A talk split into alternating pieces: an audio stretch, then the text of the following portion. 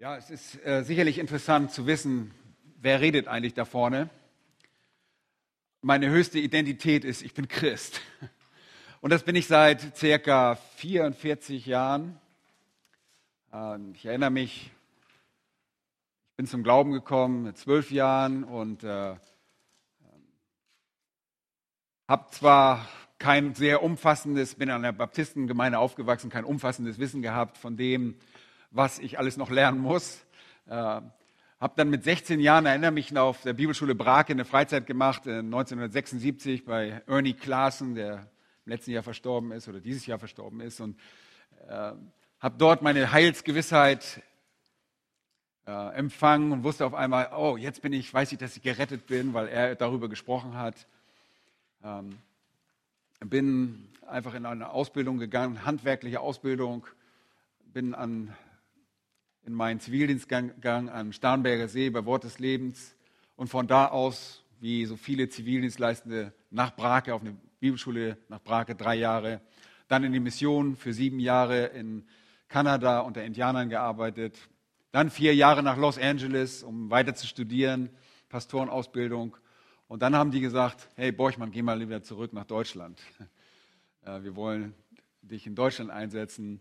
Das ist einfach nur, damit ihr wisst, wer da redet. Ähm, ja, verheiratet, vier Mädchen, die älteste verheiratet, äh, wohnt in Amerika, die anderen drei sind noch unter meinem Dach.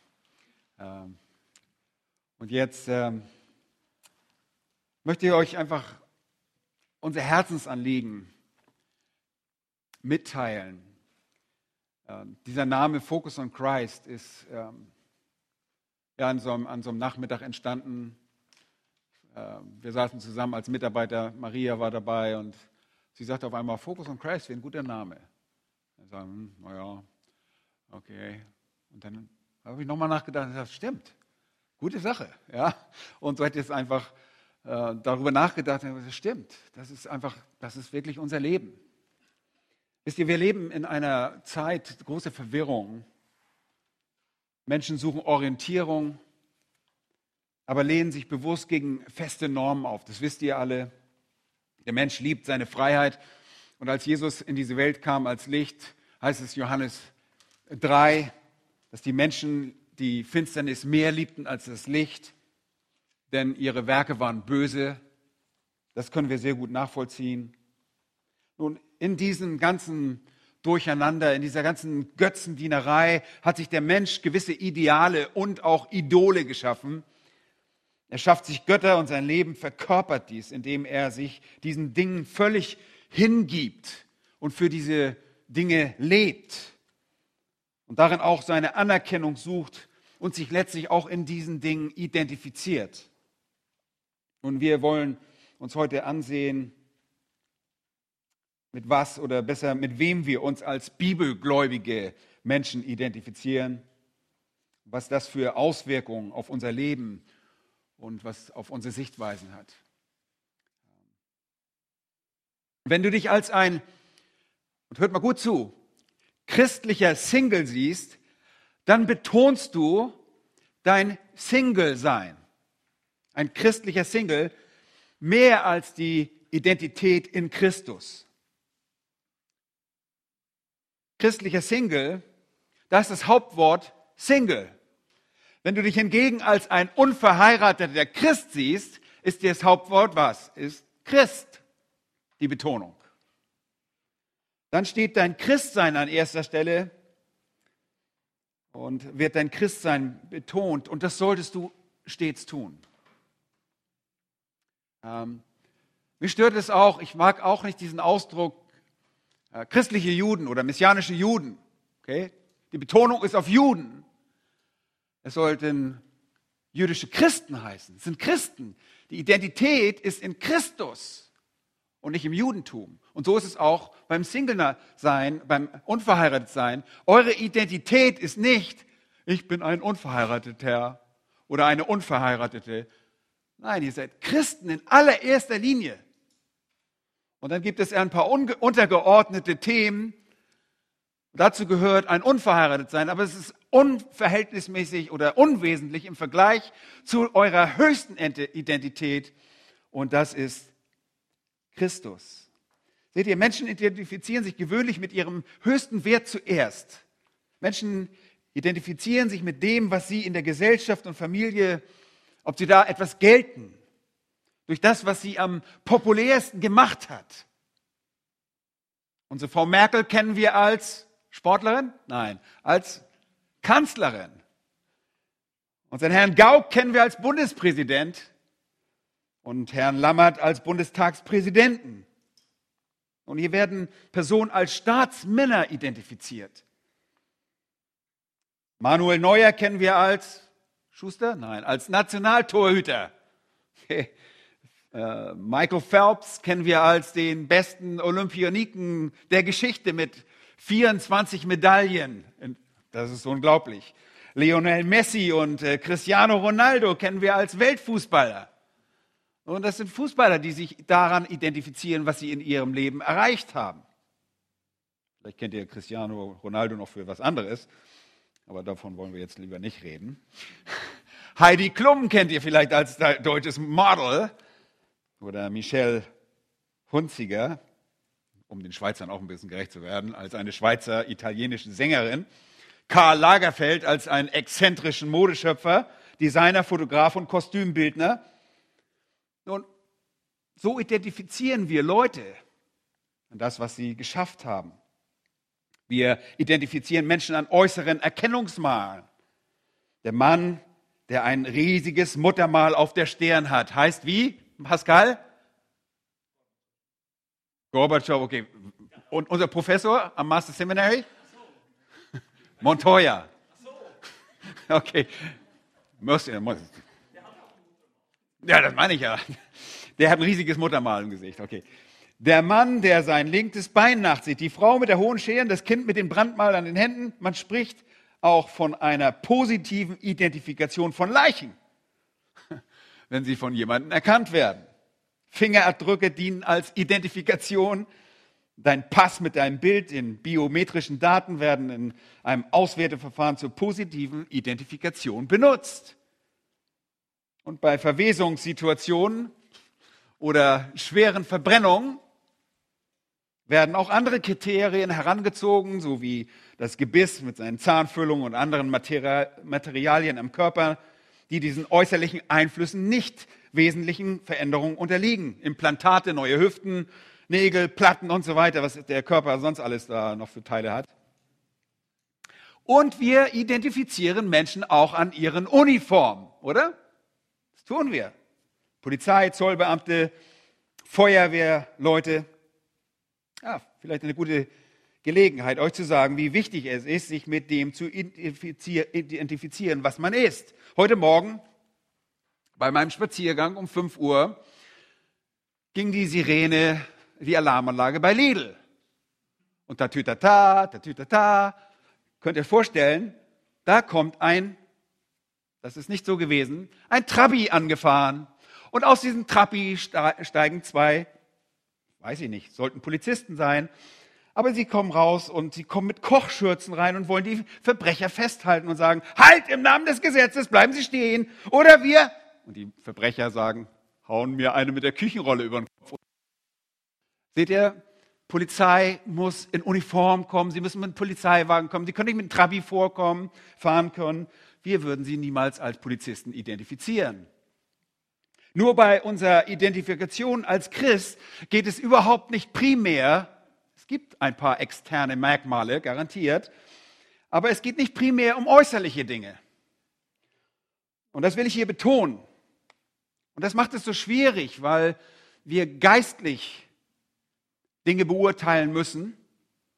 Und deshalb, weil wir nicht externe Faktoren haben, an denen wir identifiziert werden, primär, vergessen, vergessen wir auch oft unsere eigene Identität, weil es eine geistliche Angelegenheit ist.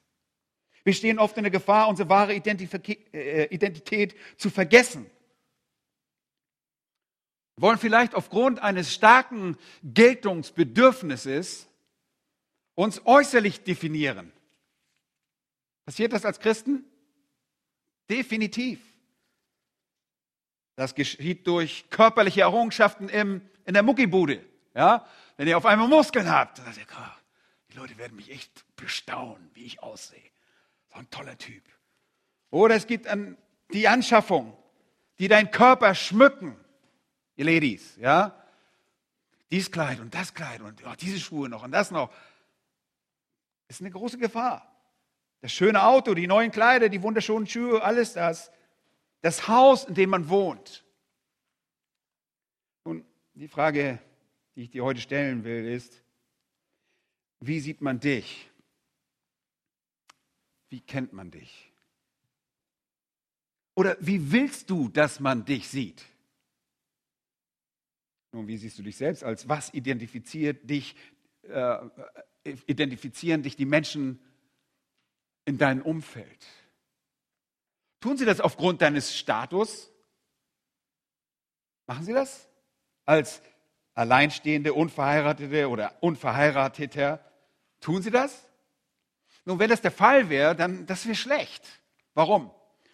Weil das sagt mir, dass ihr ständig davon redet, dass du noch keine Frau hast oder du keinen Mann hast, dass du ständig davon redest, dass du dich nur mit dieser Thematik beschäftigst. Ach, da kommt er wieder. Der Schürzenjäger. Oder? Kennt ihr solche Leute? Ich kenne Schürzenjäger. So werden sie identifiziert.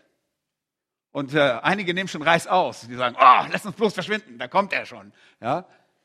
Das ist schlecht.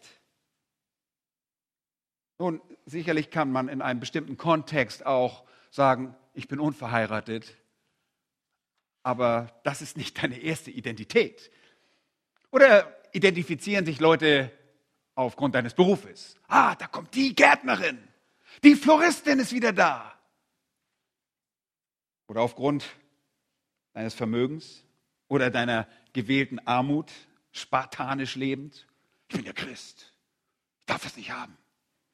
Ich brauche sowas alles nicht. Ja? Kennt ihr solche Leute? Ich kenne solche Leute. Ja, es ist ein bisschen anstößig, aber äh, keine Angst, nicht bei uns in der Gemeinde. Nicht, dass ihr sagt, wer ist das jetzt? Mensch, wer ist das? Ich habe schon viele Leute getroffen in meinem Leben und äh, es gibt Leute, die meinen, sie müssen als Christ total spartanisch. Nee, das darf ich nicht haben, das ist doch ungeistlich. Ich sage immer, Leute, wofür meint ihr, dass Gott das Gold in die Erde gemacht hat? Damit das die Würmer bestaunen? Nein, dass man rausholt und dass man das genießen kann. Da gibt es ein verhältnismäßig, also richtige Einstellung dazu, oder? Oder identifiziert man dich aufgrund deiner Hobbys? Der Segler oder die Sportliche, da kommt sie wieder. Oder aufgrund deines Verhaltens oder deiner Launen der Draufgänger, die Stille, die modische, ja, die launische, der Dickkopf. Sehr schlecht, oder? Und ich bin mir bewusst, dass vielleicht sogar einiges davon erstrebenswert ist. Aber ihr Lieben, ihr seid heute nicht hier, weil das eure wahre und weil das eure wertvollste Identität ist. Ich hoffe zumindest sehr, dass das nicht so ist. Und wir haben dieses Seminar, diese Konferenz für Singles, für Unverheiratete. Ich mag nicht so sehr Alleinstehende den Begriff, weil ihr seid wirklich nicht allein. Ihr habt gerade gesagt, ihr seid eine Gemeinde, bis auf die eine Person, die findet noch eine Gemeinde jetzt demnächst. Äh, ihr seid nicht allein. Alleinstehend, das ist unverheiratet, ja, aber alleinstehend. Ihr seid auf dieser Konferenz, Unverheiratete. Und wir haben dieses Thema ganz bewusst gewählt, Fokus auf Christus. Wir wollten keine fleischlich gesinnten Christen oder Menschen, die gar keine Christen sind, hier anlocken. Wisst ihr was? Es wäre kein Problem, diesen Raum voll zu machen. Wisst ihr, was wir denn auf unsere Einladung gemacht haben? Wir hätten gesagt, oh, komm, wir suchen uns ein süßes kleines Mädchen aus, lassen sie ein bisschen grinsen und setzen ein schönes Bild darauf. Ja? Die Männer würden, oh, oh, da gehen wir auf die Konferenz.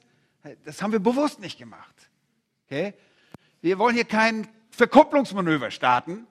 Das ist nicht unser Anliegen. Unser Anliegen ist, Christus groß zu machen und euch zu stärken in eurem Glauben, da wo ihr seid. Und wir glauben auch gar nicht, dass jeder heiraten muss. Vielleicht seid ihr total zufrieden und sagt, wir wissen, ich weiß, dass hier Leute sitzen, die sagen, ich bin völlig zufrieden. Ich brauche nicht heiraten. Ich habe gar kein Interesse. Naja, vielleicht bist irgendwann mal jemand kommt. Aber äh, wollen wir das einfach nur so glauben? Das ist völlig in Ordnung. Völlig in Ordnung.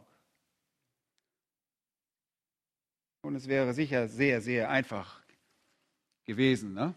wie sage ich immer hier, die Bude voll zu machen, ein paar christliche Bauchtänzer einladen und christliches Freibier noch anbieten. Und, hey, nein, aber das wollen wir nicht. betone es nochmals. Und wir legen wirklich Grundlagen. Wir möchten euren Gemeinden Unterstützung geben.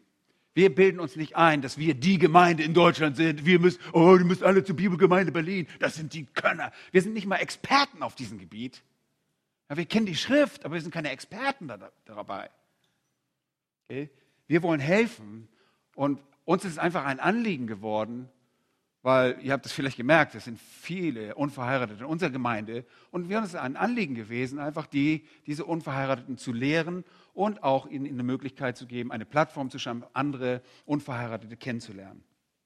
Unser Anliegen haben wir im Gebet vor Gott gebracht und wir vertrauen darauf, einfach, dass Gott euch segnet. Dann haben wir unser Ziel erreicht. Mehr wollen wir nicht. Hey, wir führen keine Statistiken und sagen, ah, fünf Leute geheiratet, ah, kriege so und so viele Punkte und nee, das ist nicht unser Anliegen. Aber lass uns zurück zu der Identität gehen. Wer bist du? Wer bist du? Und viele von euch kenne ich nicht persönlich, aber ich gehe davon aus, dass ihr Christen seid. Und als zweites gehe ich davon aus, dass ihr auch die Wahrheit gesagt habt, dass ihr nicht verheiratet seid. Ihr seid unverheiratet. Okay? Das weiß ich von euch. Und wir haben bei der Anmeldung euch weder nach dem Beruf gefragt, noch euren Hobbys.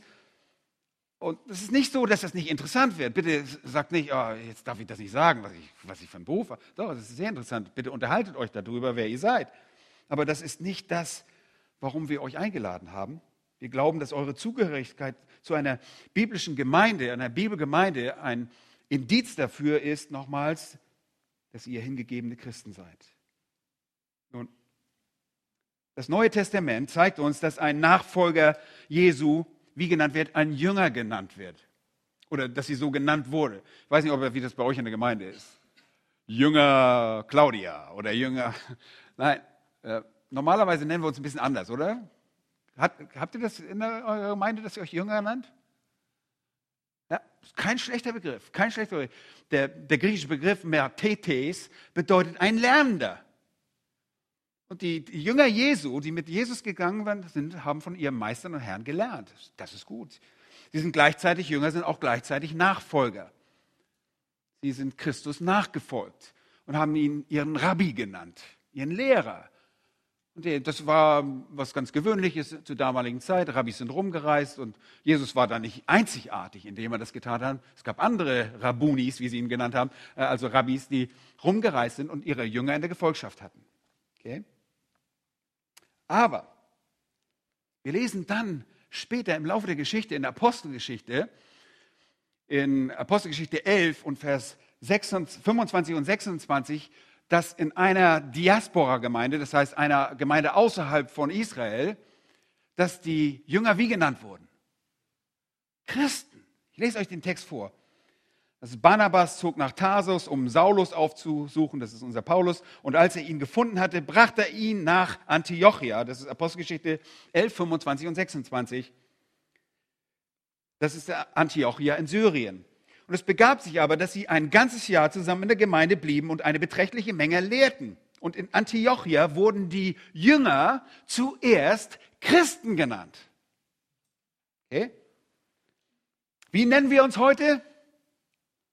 Und in erster Linie Freikirchler oder Methodisten, Wesleyaner, Baptisten, Methodisten, äh, was sage ich, äh, Landeskirchler, Bibelgemeindler, Calvinisten. Nein, wir sind in allererster Linie und am allermeisten sind wir Christen. Wir sind Christen. Und Paulus schreibt im Brief an die gläubigen Korinther, ihr aber gehört Christus an. Christus aber gehört Gott an. 1. Korinther 3, Vers 23. Ihr gehört Christus an. Und diese Perspektive, ihr Leben, ist von wesentlicher Bedeutung und auch von praktischer Bedeutung. Und ein Mensch lebt gewöhnlich seine Identität beziehungsweise gemäß dem ihn, ihm gewonnenen Erkenntnis. Er lebt seine gewonnenen Erkenntnisse aus. Das, was du glaubst, das lebst du. Das sehen wir überall. So erkennen wir immer, wissen wir, ach, das glaubst du. Da wissen wir auch, schwache Christen müssen worin gestärkt werden? In der Lehre, im Wort Gottes, damit sie Überzeugung haben und stark werden und das auch leben. Nun, wir müssen unsere Identität als Christ leben. Und wir müssen letztlich mit Paulus sagen können, Christus ist mein Leben und Sterben ist mein Gewinn. Wenn du dich nicht mehr davor fürchtest zu sterben, weil, weil du weißt, was kommt, was kommt, dann lebst du deine Identität. Trotzdem sind wir immer wieder geneigt, wegzukommen von dem, was wir, wer wir eigentlich sind. Was macht dich als Mensch aus? Welche Werte prägen uns? Nun, zunächst einmal trägst du als Mensch und jeder Mensch was? Die Ebenbildlichkeit Gottes. Jeder Mensch. Gott sprach in 1. Mose 1, 26, lasst uns Menschen machen nach unserem Bild uns ähnlich. Vermutlich der erste Hinweis auf die Trinität, die Dreieinigkeit. Der Mensch ist in der Lage, die mitteilbaren Eigenschaften Gottes zu verkörpern und ist als denkendes und empfindendes Wesen in der Lage zu kommunizieren. Gott ähnlich. Okay? Jeder Mensch ist in der Lage zu kommunizieren. Als Kind, wenn du geboren wirst, identifizierst du dich zunächst einmal mit was? Mit deiner Bezugsperson. Meistens Mama und Papa, die über der Wiege sind und Hallo, Süße. Und ja, das Kind identifiziert sich mit der Bezugsperson.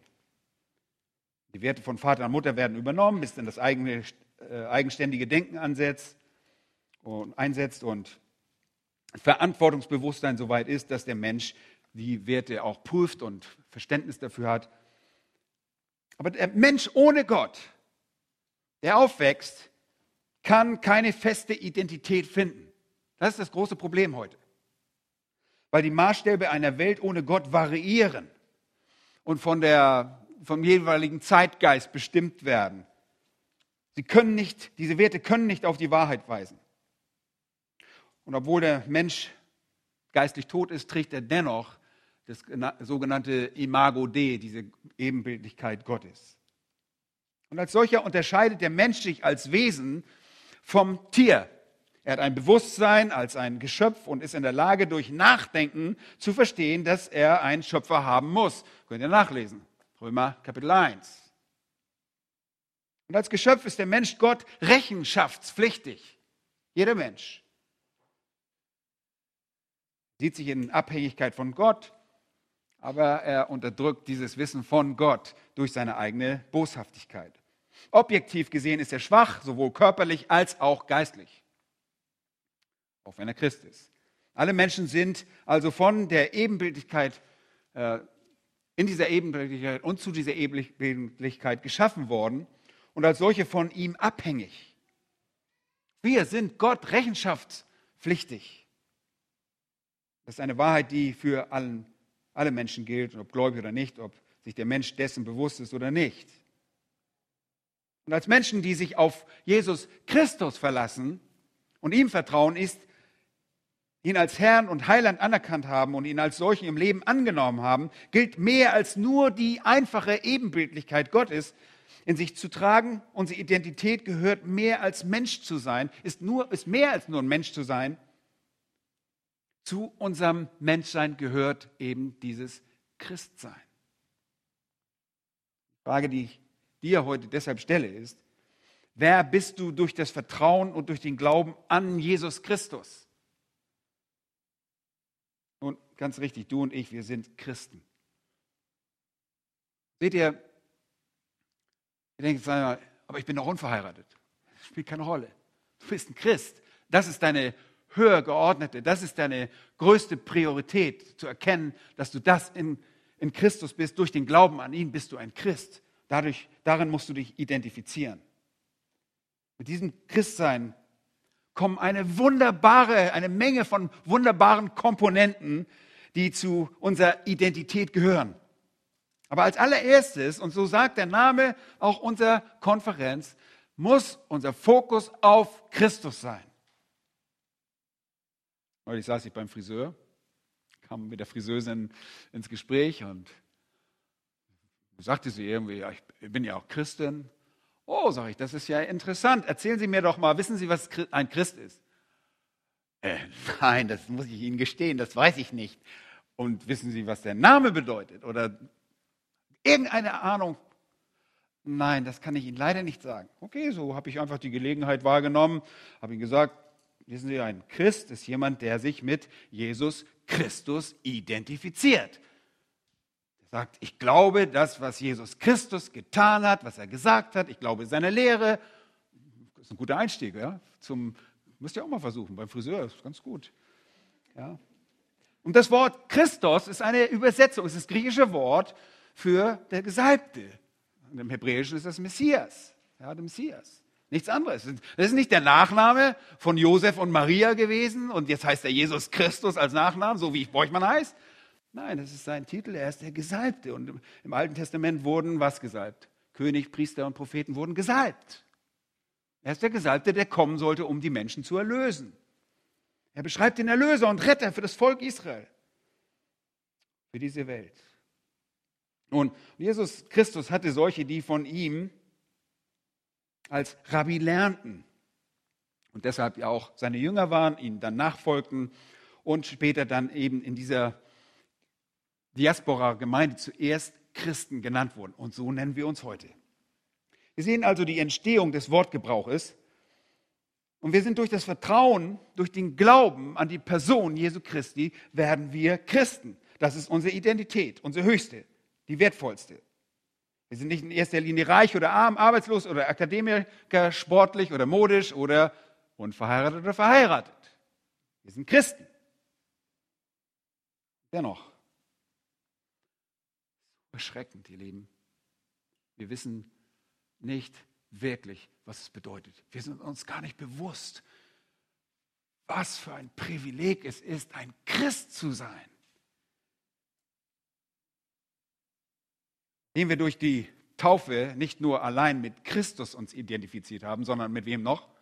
Mit dem Vater und dem Heiligen Geist, rücken wir bewusst und häufiger auch unbewusst davon ab, uns darin mit Christus zu identifizieren. Wie dumm.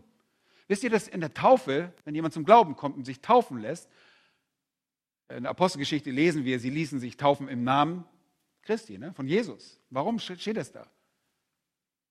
Weil das die Person ist, die die Juden abgelehnt haben. Sie hatten kein Problem mit dem Vater, sie hatten kein Problem mit dem Heiligen Geist, aber mit Christus, mit Jesus hatten sie ein Problem. Und deshalb ist es zur Betonung da, sie ließen sich taufen im Namen von Jesus Christus.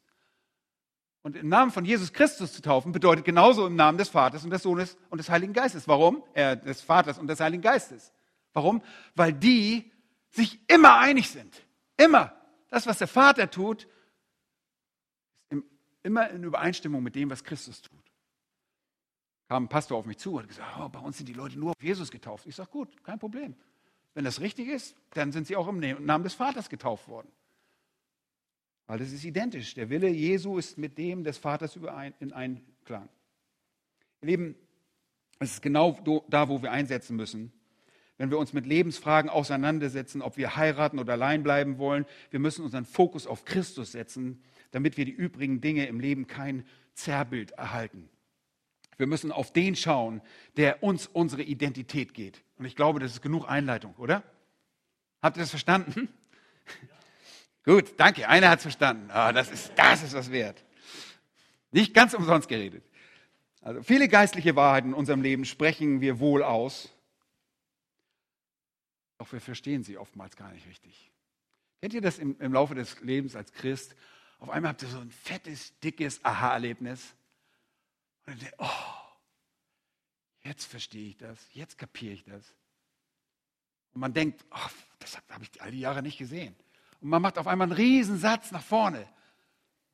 Und so ist es vielleicht auch mit deiner Identität. Vielleicht hast du, ist dir gar nicht bewusst, was das alles beinhaltet, Christ zu sein. Und ich möchte dir einfach helfen bei dem Nachdenken und Verstehen darüber, was unser Leben ausmacht und womit wir uns permanent identifizieren. Die Identität als Christ ist das Höchste, nochmal, das Wunderbarste in deinem Leben. Und es ist weit mehr als ledig zu etwas dazugehören oder verheiratet dazugehören oder zu einem Sportclub der uns vereint. Wir sind mit Christus vereint. Und das ist das Größte, was es überhaupt gibt. Mit Christus vereint zu sein. Ja, vielleicht löst es bei dir aus Vereinsdenken aus. Ja, ich bin HSVler. Ich komme auch aus der, aus der Ecke. Oder Herr Taner. Nee, das ist mehr als das. Wir sind vereint mit Christus. Eins geworden. Und der Apostel Paulus benutzt oft in der Bibel die Worte in Christus oder in ihm. Und er zeigt damit an, dass wir mit Christus vereint sind. Naja, kommt das nicht dem Gedanken des Vereins nahe? Nein. Ein Verein vereint Dinge sicherlich für eine Sache, aber Paulus kommt das in ihm oder im Herrn, im Herrn als ein theologisches Konzept, das uns vermittelt, die geistliche Wahrheit aufzeigt, dass wir mit der Person Christi organisch vereint sind und auf der geistlichen Ebene verbunden sind. Das bedeutet es, in ihm zu sein. Und das hat sehr weitreichende Konsequenzen für uns als Kinder Gottes, die wir leider entweder gar nicht richtig kennen oder vergessen oder aus dem Bewusstsein verlieren. Nun, wer bist du? Lass uns das einmal untersuchen. Schlagt mal eure Bibeln auf, habt ihr doch sicherlich mitgebracht als Christen.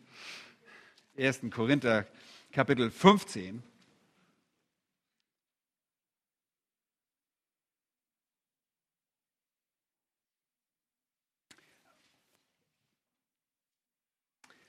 Da macht Paulus ein paar sehr hilfreiche Aussagen in 1. Korinther Kapitel 15, Vers 22. Lesen wir, uns, lesen wir Worte, die uns helfen können, das besser zu verstehen. Da heißt es, denn gleich wie in Adam alle sterben, so werden auch in Christus alle lebendig gemacht werden. Und das ist das Auferstehungskapitel, spricht von der Verwandlung, dass wir alle verwandelt werden, dass wir Tages auferstehen werden. Er sagt, seht ihr, wie in Paulus sich hier auf in Adam Seht ihr, hier geht es einmal eine, eine Vereinigung, Vereinigung in Adam, spricht er an, und in Christus spricht er die Vereinigung in Christus an. Und er sagt, dass man Gottes Weg mit den Menschen, der ganzen Menschheit, an zwei Personen festmachen kann. Diese beiden Personen sind erstens der erste Mensch Adam und der zweite ist der vollkommene Mensch Christus.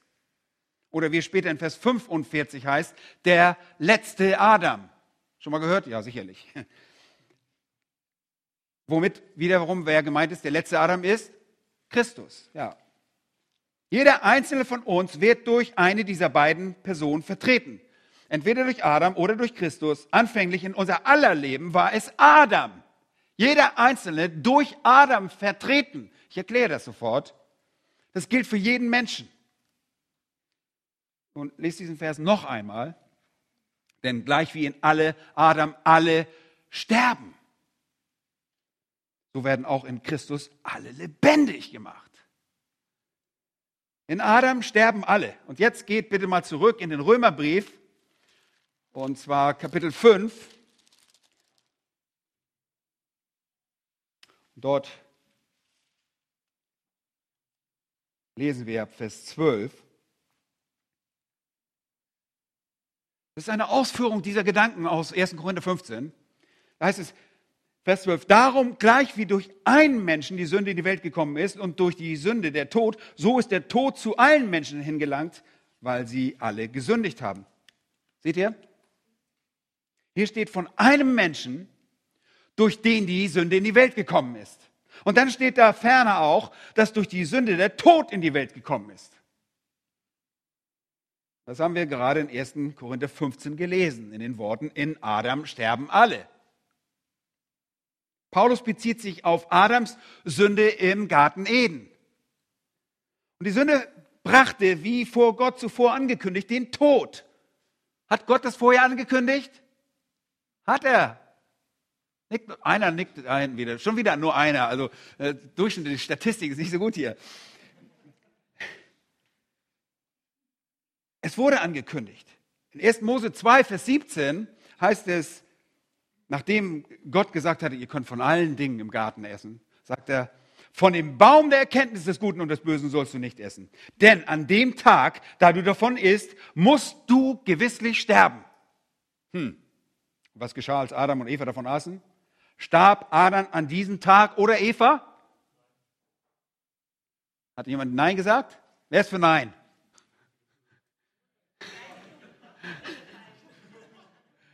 Jein ist die Antwort, oder? Okay. Okay, ganz richtig. Ich habe schon die richtige Antwort gehört. Hatte Gott sich geehrt oder umgedacht oder einfach nur Gnade geschenkt? Nun, ja und nein. Sie starben nicht physisch aufgrund der allgemeinen Gnade, die sofort einsetzte bei dieser Sünde, aber sie starben auch augenblicklich und später auch den physischen Tod. Sie starben nämlich geistlich. Sie waren geistlich sofort tot. Trennung von Gott. Nun, Adam war allerdings nicht lediglich ein Mann wie du und ich, wenn es zu einer Sünde kommt. Er war ein Vertreter der gesamten Menschheit. Und aufgrund seiner Sünde fiel als Konsequenz seiner Sünde die Sünde auf alle Menschen. Das ist ein Hammer, oder? Die gesamte Menschheit. Seht euch noch einmal die Verse an, Römer 5, Vers 12. Und so der Tod zu allen Menschen hingelangt ist, weil sie alle gesündigt haben. Und wir müssen verstehen, dass durch die Sünde des einen Vertreters, nämlich durch Adam, die Sünde, und das ist die sündige Natur und der Tod, der geistliche, zu allen Menschen gekommen ist. Okay? Das ist unsere Identität in Adam. Und letztlich ist auch unser sündiges Verhalten und der physische Tod gekommen. Aber es geht um mehr als nur individuellen Sünden und den physischen Tod. Es geht um die repräsentative Natur der Sünde von Adam. Und schaut mal auf Vers 18, da die erste Hälfte. Ich, bin, ich lese übrigens aus der Schlachter 2000. Da ist es also, wie nun durch die Übertretung des einen die Verurteilung für alle kam, dann auch noch in Vers 19 wiederholt, denn gleich wie durch den Ungehorsam des einen die vielen zu Sündern gemacht worden sind. Nun, wir erkennen, dass alle Menschen, wirklich alle, die ganze Menschheit, mit Ausnahme von wem? Christus, ja, aufgrund der Sünde von Adam betroffen sind. Die gesamte Menschheit ist von der Sünde des einen betroffen und deshalb sind wir schon mit der Geburt, was sind wir? Tot. Wie bitte? Was, was sagst du? Ganz recht. Wir sind von der physischen Geburt an geistlich tot. Und ich sage immer, wir sind geistliche Totgeburten. Ja, und ihr guckt in das liebe Gesicht dieses kleinen Babys und du wirst es geistlich tot. Physisch lebt es, aber es ist geistlich tot. Es hat keinerlei Empfangsorgane für das, was oder Empfang für geistliche Wahrheiten. Es wächst auf, natürlich, das Baby kann solche Dinge nicht wahrnehmen, aber während es aufwächst, hat es keinerlei Neigung dazu, auf das zu hören, was Gott sagt. Und obwohl das kleine Baby, das wir in die Welt willkommen heißen, physisch lebt und das auch noch keine Sünde getan hat, so ist es geistlich tot, weil es von der Sünde Adams betroffen ist. Und Sünde ist hier die Natur. Okay? Die Natur der Person ist, dass er ein Sünder ist. Und das, ihr Lieben, machte uns, die wir alle in Adam waren, zu Sündern. Wir waren Sünder, weil unser Vertreter Adam im Garten e, von Eden ungehorsam war. Deshalb wurdest du und ich bei unserer Geburt zu einem Sünder.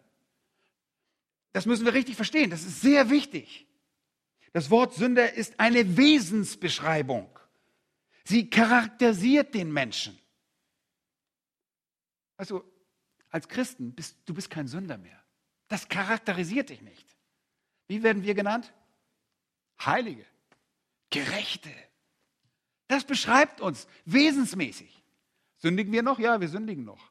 Aber das beschreibt hier eine, das ist eine Wesensbeschreibung.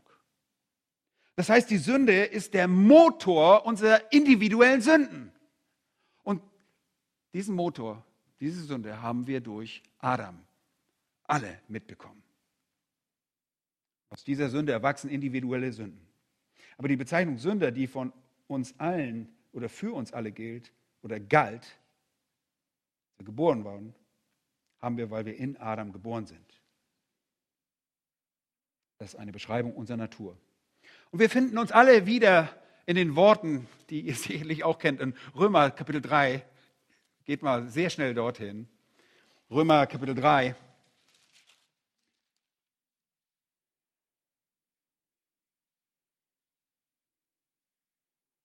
Vers 10. Und die Worte, die dort stehen, beschreiben nicht in einer äh, unserer Gesellschaft lebenden Schwerverbrecher.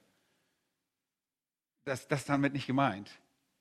Nein, sie beschreiben dich in dem Zustand deiner sündigen Natur, bevor du zu Christus kamst. Da heißt es, Vers 10, keiner ist gerecht, auch nicht einer.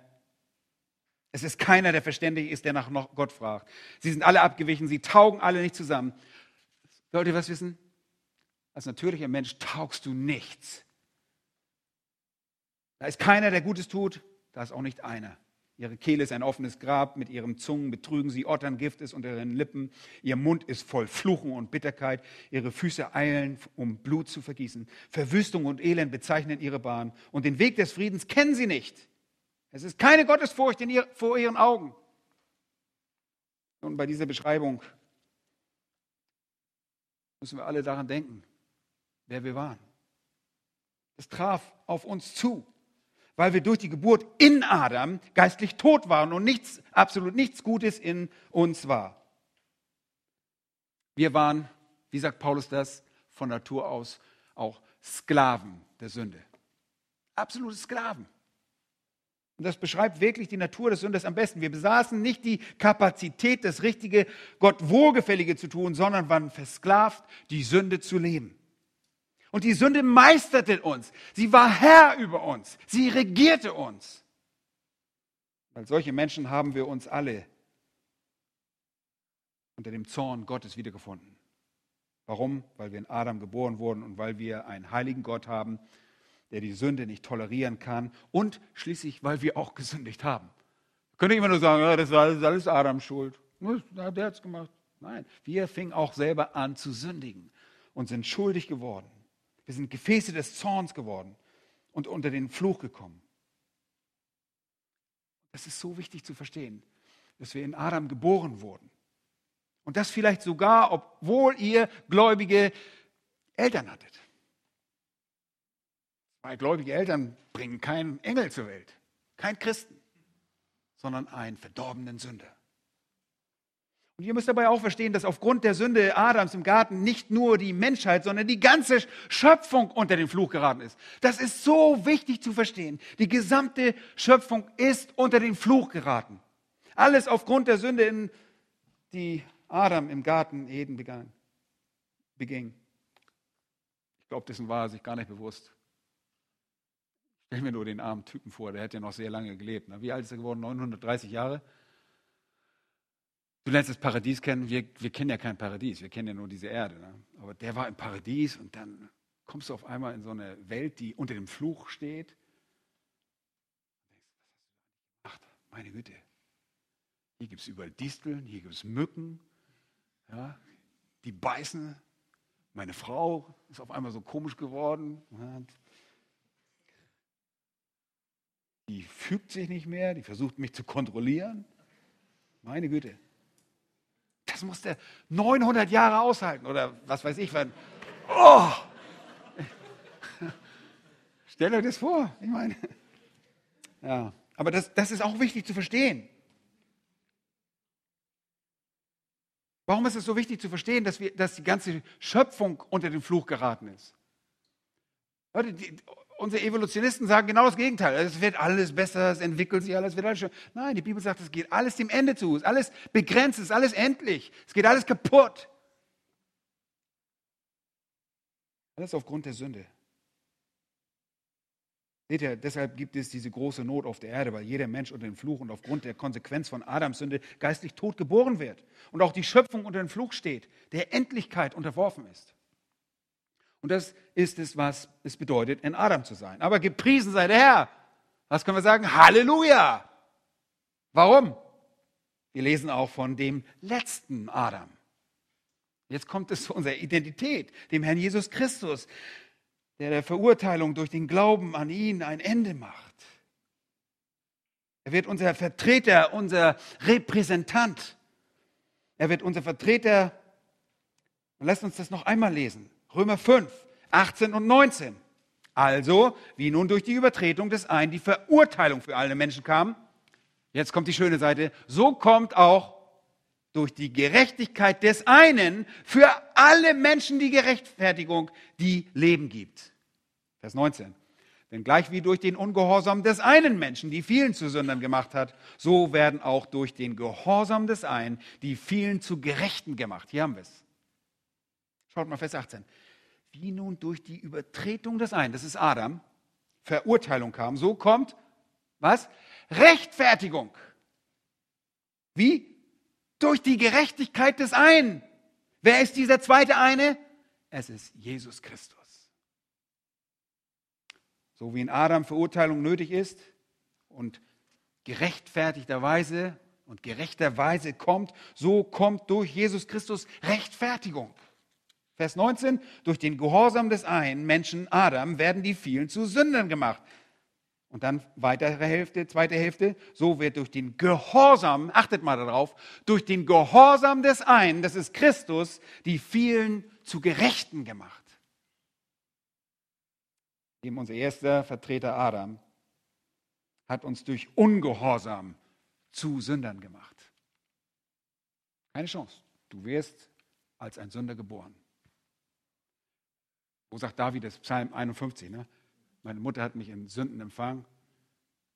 Damit weist er darauf hin, dass er von Grund auf und später auch irgendwo 58 oder so heißt es, dass er in Sünde empfangen, dass er in Sünde geboren ist. Und der zweite Vertreter, Christus, und Paulus stellt hier den wunderbaren Kontrast dar, hat uns durch Gehorsam zu Gerechten gemacht. Spricht wieder von Charakterisierung. So wie wir in Adam von Natur aus Sünder, Wesen, das ist das Wesen, sind, so sind wir in Christus Gerechte. Ist auch unser Wesen, unser Charakter.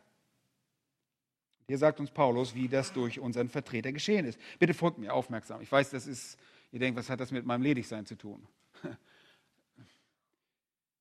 Ihr Lieben, das ist eure höchste Priorität, an die ihr immer denken müsst. Und wenn ihr das vergesst, dann hängt ihr überall schief, ob verheiratet oder unverheiratet. Wenn ihr das nicht verstanden habt, ihr müsst das verstehen. Wenn ihr das nicht richtig verstanden habt, dann kennt ihr noch nicht eure wahre Identität. Wir wurden zu Gerechten gemacht durch den Gehorsam von Jesus Christus aufgrund seines Lebens, seiner Werke und seines Todes. Und wem war Christus gehorsam? Hm, ganz einfach, er gehorchte dem Vater und den Geboten, die Gott selbst den Menschen gegeben hatte. Und Gott wurde Mensch in Jesus Christus und dieser Mensch, der Gottmensch, 100% Mensch und 100% Gott, gehorchte allen Geboten und erfüllte somit das Gesetz. Er wurde Fleisch und führte ein perfektes, ein tadelloses, ein makelloses, sündloses Leben. Er wurde, so schreibt Paulus zu den Philippern, in seiner äußeren Gestalt als ein Mensch erfunden. Er erniedrigte, erniedrigte sich selbst und wurde gehorsam bis zum Tod. Ja, bis zum Tod am Kreuz.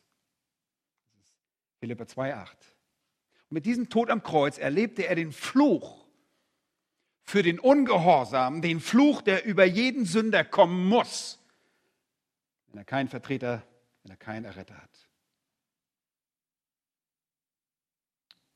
Als unser Vertreter und derjenigen, die an ihn glauben, geschah alles im Leben Jesu und in seinem Tod zu unserem Vorteil. Er erlebte das Leben, das wir nicht leben konnten, weil wir Sünder waren. Und er starb einen Tod, den wir aufgrund unserer Sünde verdient hätten. Und so wurde er behandelt, wie unser einst das äh, verdient hätte. So wurde er behandelt. Im Leben Jesu und im Tod geschah war folgendes. Erstens, er lebte ein heiliges Leben der Gerechtigkeit zur vollen Zufriedenheit des Vaters. Und das kommt einmal zum Ausdruck, mehrmals hören wir die Stimme auch äh, auf dem Berg der Verklärung und einmal bei der Taufe. Dies ist mein geliebter Sohn, an den ich wohlgefallen habe. Das hätte Gott nie gesagt, wenn das nicht so gewesen wäre. Zweitens starb er den Tod eines, äh, den eines Sünders würdigen Tod und kam unter den vollen Zorn des Vaters. Ihr Lieben, als Jesus am, am Kreuz stirbt, da wird der ganze Zorn des Vaters gegen ihn losgelassen. Und weil Christus durch den Glauben unser Vertreter geworden ist, können wir sein Leben und sein Werk, seinen Tod als Bezahlung für unsere Sünde betrachten.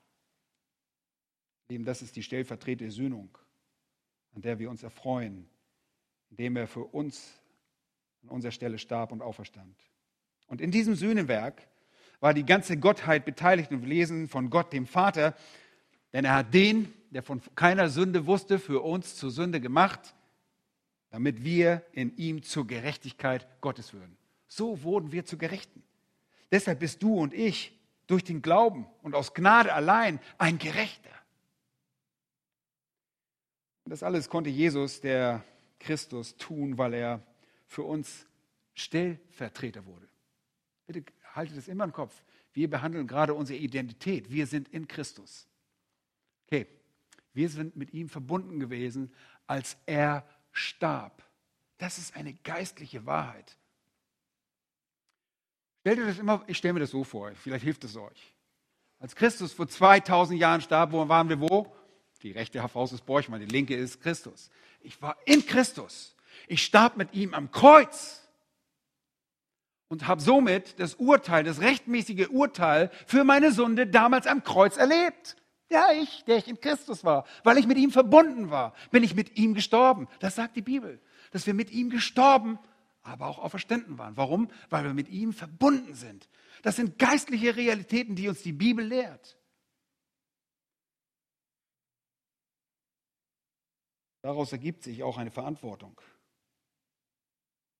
Weil wir der Sünde gestorben waren, sind, schon vor 2000 Jahren, haben wir eine Verantwortung. Wir können nicht sagen, ha, ich bin der Sünde gestorben, let's fetz, lass uns sündigen. Sollen wir sündigen? Sollen wir in der Sünde verharren, damit das Maß der Gnade voll werde, sagt Paulus? Was sagt er da? Das sei, genau, das ist die größte Verneinung, die es gibt. Oh nein, nein, nein, auf keinen Fall. Wie sollten wir, die wir der Sünde gestorben sind, noch ihr Leben? Haltet euch für der Sünde gestorben. Okay? Er sagt, oder wisst ihr nicht, dass wir alle, die wir in Christus hineingetauft sind, ihr Lieben, das ist nicht die Wassertaufe. Da kommen viele Leute durcheinander. Das Wort Baptizo bedeutet hineingesetzt werden. In der Profansprache war Taufe auch, wenn du dein, deine Uhr hast in Dreck fallen lassen. Die war getauft, weil die in etwas hineinkam. Und so wurden wir durch den Tod, wie heißt es? Oder wisst ihr nicht, dass wir alle in Christus hineingetaucht, dass wir in ihn hineingesetzt worden sind, in seinem Tod getaucht sind? Wir sind mit ihm gestorben. Wir sind also mit ihm begraben worden durch die Taufe, in, durch dieses Hineinsetzen in den Tod.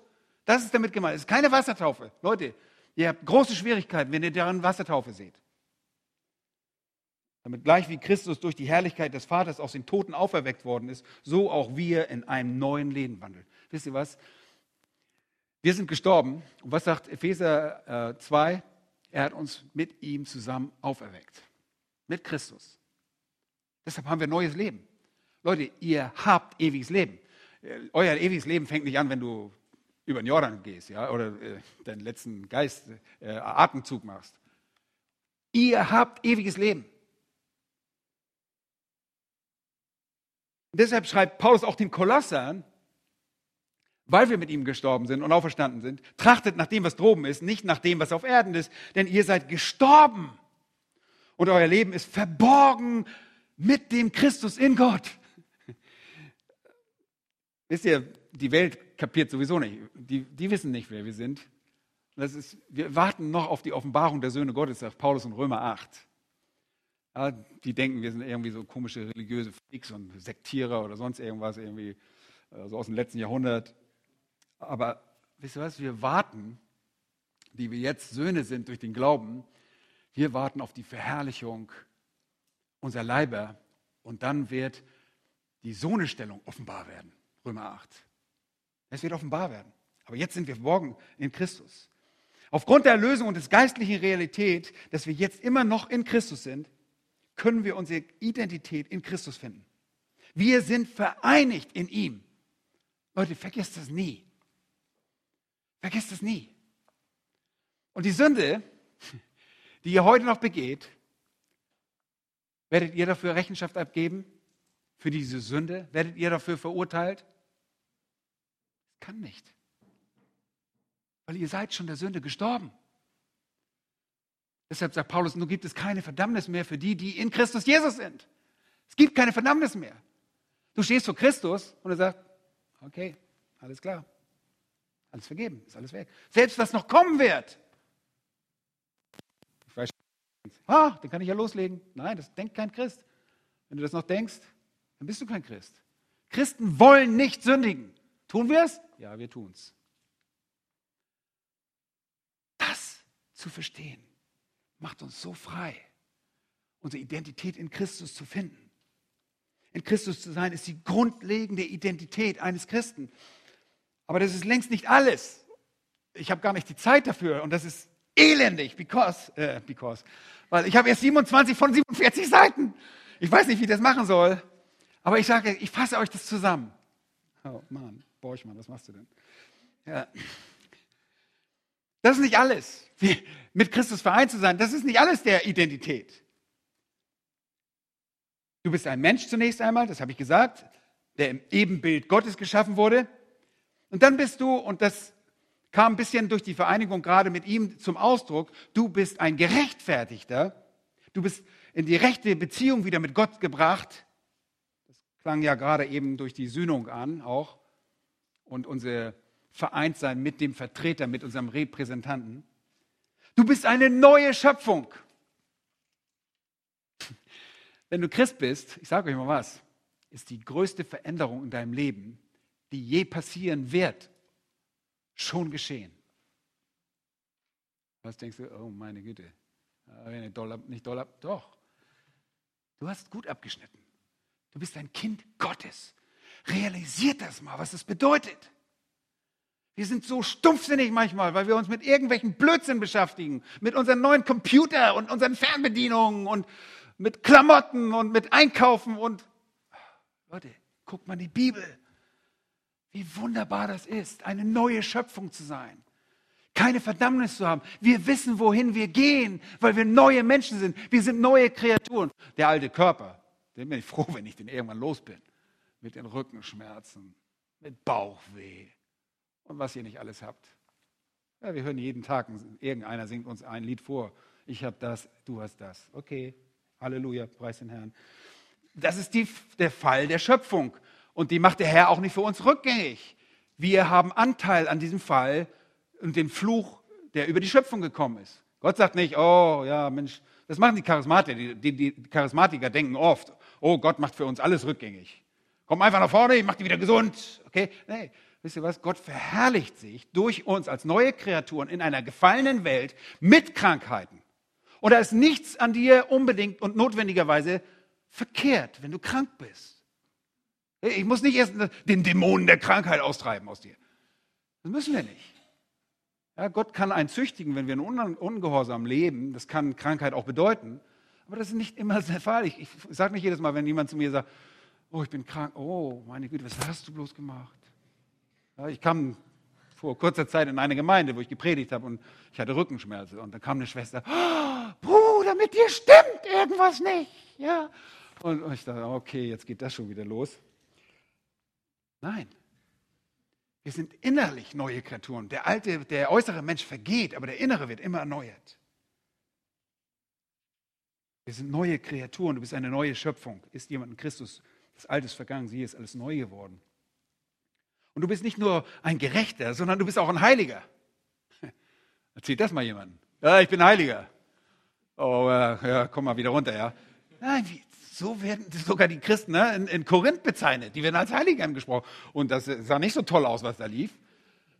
Aber es steht auch nicht, dass es sich auf den Zustand bezieht, sondern auf unsere Stellung. Wir sind heilig. Wir sind abgesondert von Gott. Wir sind abgesondert worden von dieser Welt. Wir sollen jetzt für wen leben? Nicht mehr für uns, sondern für den, der uns erlöst hat, leben wir. Das, was wir im Fleisch leben, mit diesem alten Körper, wir nehmen uns vor, Herr, wir leben für dich, wir heiligen uns, wir sondern uns ab. Das ist, was Heiligung bedeutet. Wir sondern uns ab für dich und wir leben für dich. Ganz bewusst. Wir gucken in die Bibel und sagen, Herr, das gefällt dir. Oh, die Welt sagt aber was anderes. Egal, wir tun, was dir gefällt. Du bist ein Diener. Das ist übrigens, das beschreibt uns als Christen. Dafür sind wir, wir sind nicht da, um unser Ticket, guck mal hier, ich habe mein Ticket noch für den Himmel. Darum geht es nicht. sondern ihr seid dazu geschaffen, dass ihr Diener seid. Und äh, Paulus sagt es einmal im Epheserbrief, dass wir tadellos und heilig vor ihm sein sollen. Okay? Ihm dienen. Wir bringen geistliche Opfer dar. Wir bringen lebendige Opfer dar. Keine Toten wie im Alten Testament, sondern wir bringen uns selbst als ein lebendiges, Gott wohlgefälliges Opfer in unserem Dienst. Und so ist unser Leben durch diese ähm, Veränderung ein Lebensstil der Anbetung geworden. Das ist unsere Identität. Wir sind Diener, wir sind Anbeter. Nicht am Sonntagmorgen. Ich, ich kram nicht aus dem Koffer meine Maske für Sonntagmorgen raus und stelle mich auf die Kanzel und sage, jetzt bin ich der Anbeter. Und, und dann gehe ich nach Hause und bete nicht mehr an. Alles, was ihr tut, das tut zur Ehre Gottes. Ob ihr trinkt oder esst, was immer ihr tut, tut zur Ehre Gottes. Wir beten ihn immer an. Es gibt keinen Modus Anbetung und einen Ausruhmodus und mich bedienen lassen. Was hat Jesus gemacht? Markus 10. Er kam, um sich bedienen zu lassen? Nein. Er kam nicht mal mit, seinem, mit seiner riesen Pferdekutsche aus Ägypten, mit den ägyptischen äh, schönsten Pferden vorgefahren, sondern er kam demütig und hat sein Leben als einen Dienst gegeben. Und nicht nur das, er hat es als ein Opfer, als ein Löse, sein Leben als Lösegeld für viele gegeben, heißt es da. Er war ein Diener. Das charakterisiert uns.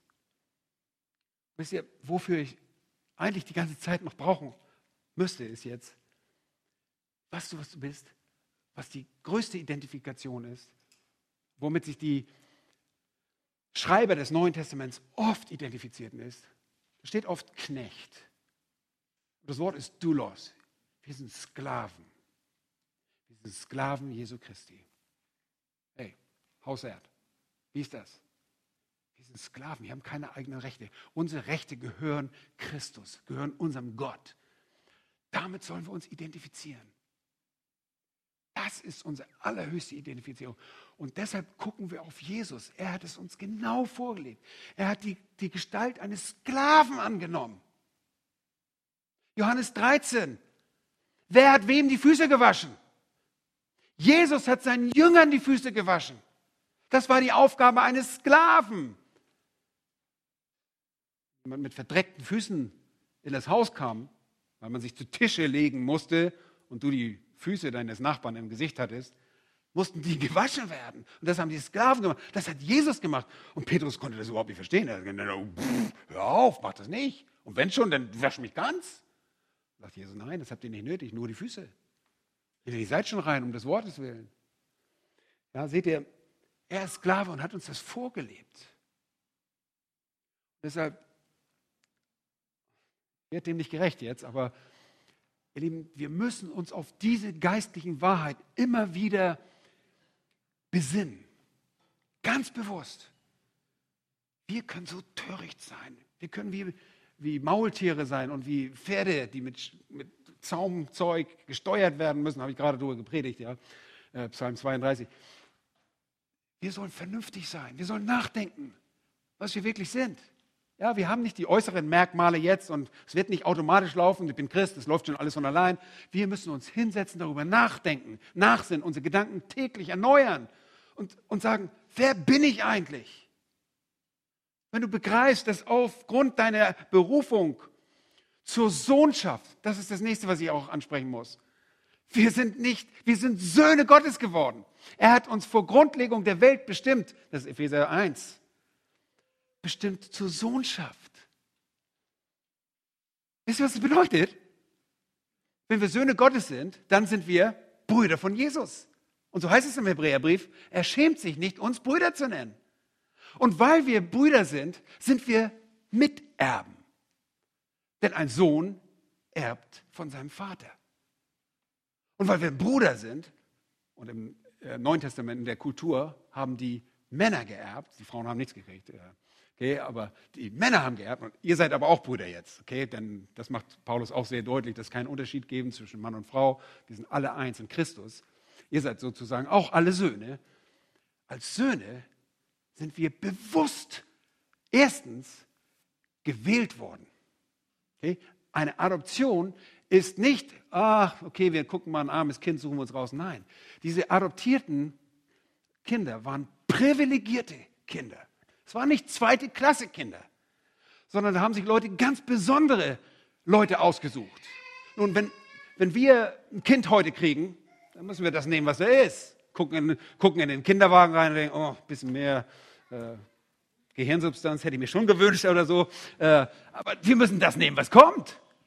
Aber ein, ein adoptiertes Kind, das du, konnten die sich aussuchen. Und die haben sich ge gewählt, wen, wen sie wollten. Und das hat Gott mit uns gemacht. Er hat uns gewählt, dass wir seine Söhne sind.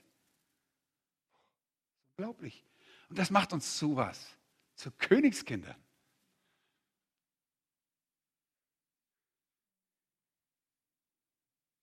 Ich schäme mich, wenn ich darüber nachdenke, wie oft ich heul und nachdenke, was mir alles, was ich nicht habe und weil ich vergesse, dass ich ein Königskind bin.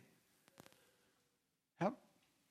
Glaubt ihr, dass die, die, Kinder eines Königs in, auf dieser Erde sich Sorgen machen, was sie nächsten Tag essen werden oder was sie anziehen werden? Oder wir haben einen himmlischen Vater und der ist der König dieser Welt, dem gehört alles. Der macht nur seinen Sack auf und schon habe ich das. Das ist doch Wahnsinn, oder? Und das müssen wir uns immer wieder vorstellen. Um das jetzt nochmal ins Verhältnis zu bringen, das waren die letzten Minuten, die ich mir auf Seite 45, sorry, auf Seite 45 vorgenommen habe, um das in das Verhältnis zu dem, wo ihr seid, zu bringen, als Unverheiratete. Ich weiß nicht, wo ihr steht. Einige von euch sind absolut happy. Preis den Herrn. Ihr könnt mit Paulus sagen, ich habe gelernt, mit allem zufrieden sein. Wenn du es nicht bist und denkst, weißt du, eigentlich müsste ich heiraten, Gibt's da nicht? Warum ist denn niemand? Ja? Muss mir jemand herbeizaubern? In dem Moment, wo du realisierst, wer Gott ist, ist das Thema gestorben. Entweder glaubst du ihm, dass er tun und machen kann, was er will. Meinst du, weil du so aussiehst, wie du siehst, deshalb keinen Mann hast? Aufgrund irgendwelcher externen Faktoren oder eine Frau? Unser Gott ist absolut souverän. Und deshalb kann ich nicht mal jemanden wirklich bemitleiden. Das wäre eigentlich verkehrt. Ich, ja, der, der sagt, oh, weißt du was, ich bin so einsam und du bist nicht einsam. Das ist schon mal verkehrt. Okay? Ich weiß, dass wir alle fallen. Sogar als, äh, als Verheiratete denke ich manchmal, oh, ich bin verheiratet. Mensch, könnte das nicht noch ein bisschen besser werden? Äh, bitte, ja, verstehe mich nicht verkehrt. Geht nicht zu meiner Frau, petzt nicht. Äh, aber wisst ihr was? Gott kann das machen. Glaubst du an seine Souveränität, dass er erhaben über all dem ist? Wenn er dir den richtigen Partner schenken will, dann schickt er dir den. Guck doch mal die Bibel, was er gemacht hat. Er hat die Welt ins Dasein gesprochen. Meinst du, dass er nicht sagen, komm Fritz, geh mal zu Emma? Meinst du, dass er das nicht kann? Das kann er. Ist das ein größeres Problem, als die Erde zu schaffen? Und die Sterne? Nein, überhaupt nicht. Seht ihr, und deshalb ist es so wichtig, dass wir über die Identifizierung, wer wir sind, nachdenken. Gott kennt dich. Er weiß, wer du bist. Du bist sein Kind. Du bist eine neue Kreatur. Du bist mit ihm so eng verbunden. Paulus macht das deutlich und sagt, wir sind Glieder an seinem Leib. Das ist eine enge Verbindung, oder? Die Gemeinde ist der Leib Jesu Christi. Und da bist du ein Glied daran. So eng bist du mit Christus verbunden. Er will dir nichts das Beste. Ich hau meine Hand nicht ständig. Böse Hand, böse Hand. Nein, ich liebe meine Hand. Wir arbeiten zusammen, sagt die eine Hand zu der anderen. Komm, lass uns die Borchmann mal füttern. Ja, dann, die rechte Hand nimmt nicht das Messer und schneidet die linke Hand. Nein, das ist unter dem Haupt arbeiten die beiden Glieder zusammen. Weißt du was? Und so arbeitet Gott mit dir. Er braucht dich. So wie du jetzt bist, da wo du jetzt bist. Seid einfach dankbar, zufrieden, wer ihr seid. Das ist dieses Grundlegende. Und ich bin so dankbar, dass Sam nach mir kommt, weil ich weiß, meins war ein bisschen verkopft alles. Aber das, was, was ich gerade sagte, hat solche praktischen Auswirkungen in euer Leben. Christus ist unser Leben, er ist unsere Weisheit, er ist unser Alles. Ja, ich, ich weiß noch früher als Christ, wenn die Leute gesagt haben, Christus mein Leben, ja, Christus, das ist so abstrakt für mich gewesen. Ich konnte mir nichts darunter vorstellen. Und dann habe ich mal eine Predigt gehalten über Hebräer, Kapitel 12. Da heißt es, lasst uns aufsehen auf Jesus. Da geht es darum, dass wir den Kampf laufen und kämpfen sollen, der uns verordnet ist in Hebräer 12. Dass wir alles ablegen sollen, was uns beschwert. Jede Bürde und die Sünde, die uns so leicht umstrickt. Das tut sie doch, oder? Ja, zu oft. Ja, die umstrickt uns immer wieder. Die legen wir ab und dann schauen wir auf Jesus, den Anfänger und Vollender des Glaubens. Da werden wir ermutigt. Schaut auf ihn. Und dann schaue ich auf ihn und dann sehe ich, Mann, der hat hier ganz praktisch das vorgelebt. Wisst ihr, erinnert ihr euch an die Armbänder? Ich weiß nicht, ob das sich in Deutschland so durchgesetzt hat. WWJD, what would Jesus do? Nicht schlecht, das ist gut. Wir müssen nur wissen, was Jesus getan hat. Sonst nützt dir dieses Armband auch nichts. Du musst wissen, wie Jesus handelt. Wir wollen wie Jesus sein.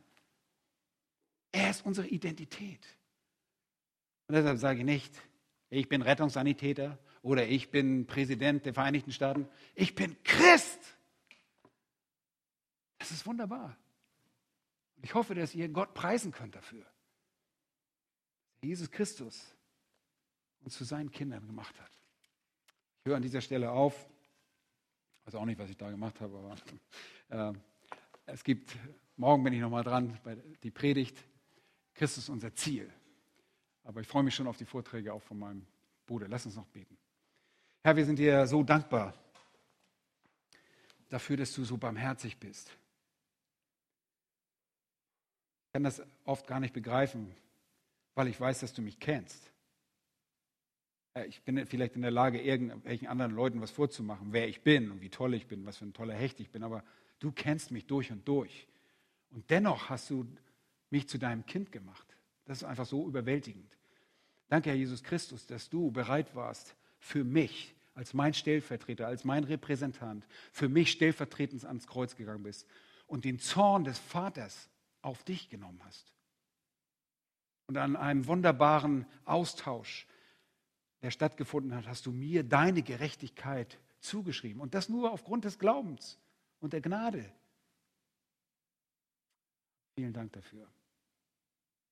Hilf mir auch, dass ich nicht so ein störrischer Ochse bin, sondern dass ich willig darüber nachdenke, wer ich bin in deinen Augen, was du uns gemacht hast dass du uns geadelt hast als Menschen, als Krone deiner Schöpfung. Danke von ganzem Herzen dafür. Wir danken dir und bitten dich, segne auch unsere Pause um deines Namens willen.